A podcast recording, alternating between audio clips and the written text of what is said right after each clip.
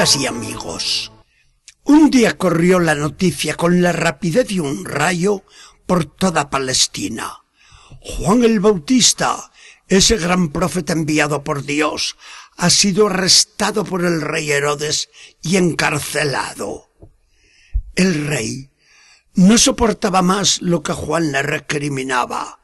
Tú no puedes vivir en adulterio con esa mujer, cuñada tuya.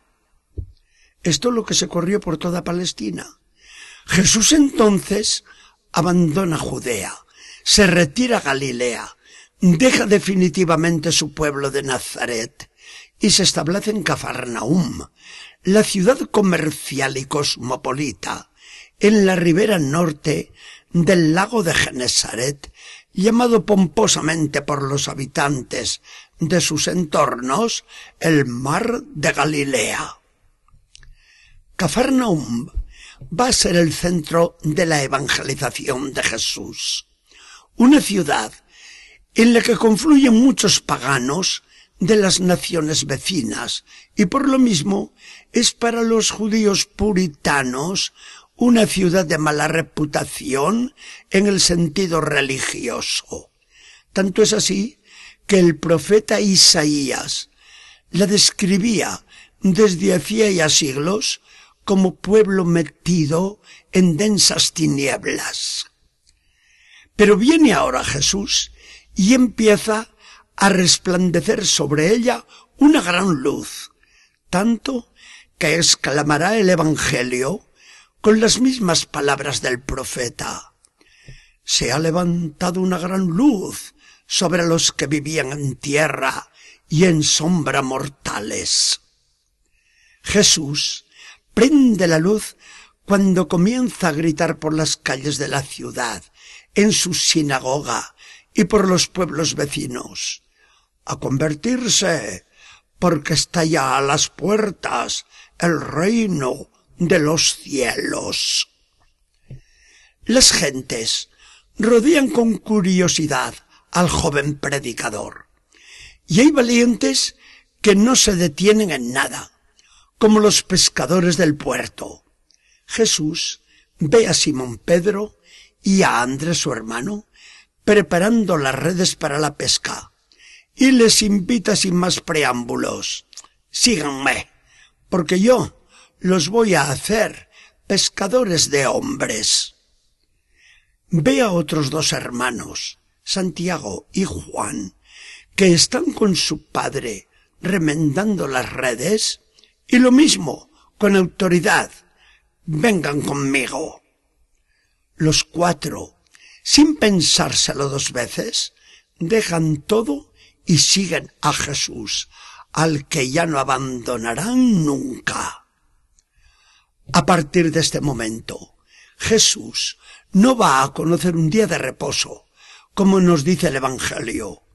Jesús recorría toda la Galilea enseñando en sus sinagogas, predicando la buena noticia del reino y curando entre el pueblo toda dolencia y enfermedad.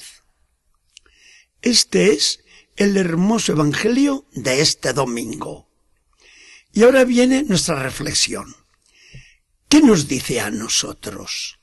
Todo se centra en la luz.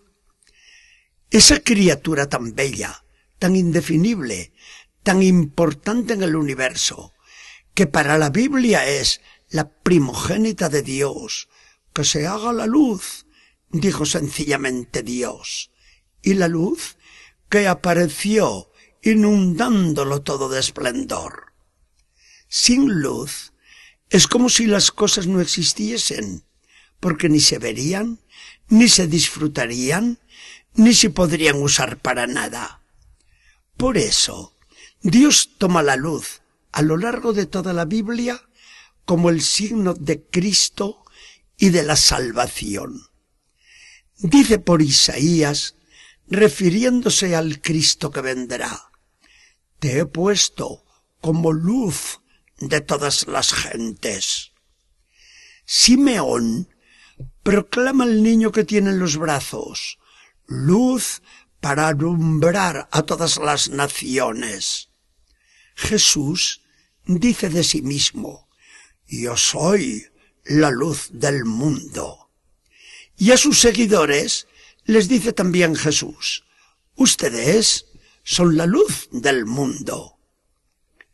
Por el contrario, las tinieblas son el signo del demonio, del pecado y de la condenación. De aquí esas expresiones de San Pablo han sido trasladados del reino de las tinieblas al reino de su luz admirable. Antes ustedes eran tinieblas, ahora son luz en el Señor. Entonces, ¿qué significa convertirse? Pablo lo escribe enérgicamente, a desnudarse de las armas de las tinieblas y revestirse de las armas de la luz. ¿Para qué seguir citando y citando más y más textos de la Biblia? Con los que hemos dicho tenemos bastante, ¿verdad? Una cosa sacamos en claro de todas estas expresiones de la palabra de Dios. Todas ellas nos vienen a decir lo mismo. En el mundo reina mucha oscuridad y es preciso rasgar las tinieblas del error y del pecado.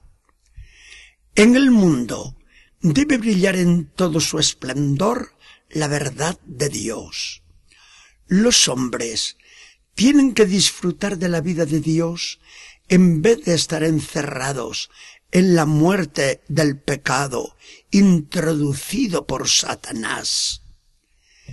Si vivimos en Dios, si estamos en su gracia, si seguimos a Jesucristo, estamos entonces gozando de la plenitud de la luz. La lástima para nosotros es contemplar un mundo que se aleja cada vez más de la verdad, de la gracia y de la vida de Dios para sepultarse en la oscuridad. No podemos hacer algo.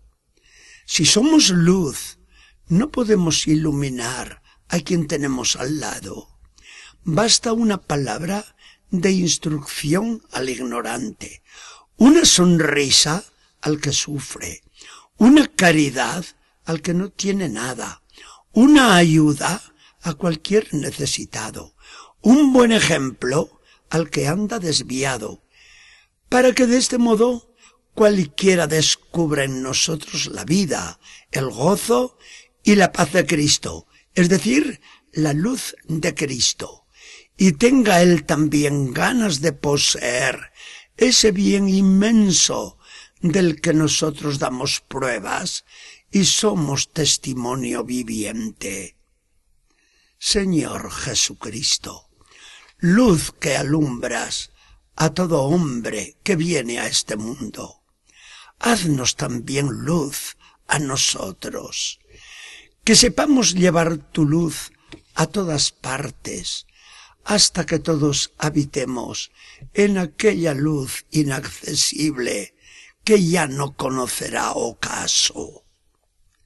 Que el Señor nos bendiga y acompañe.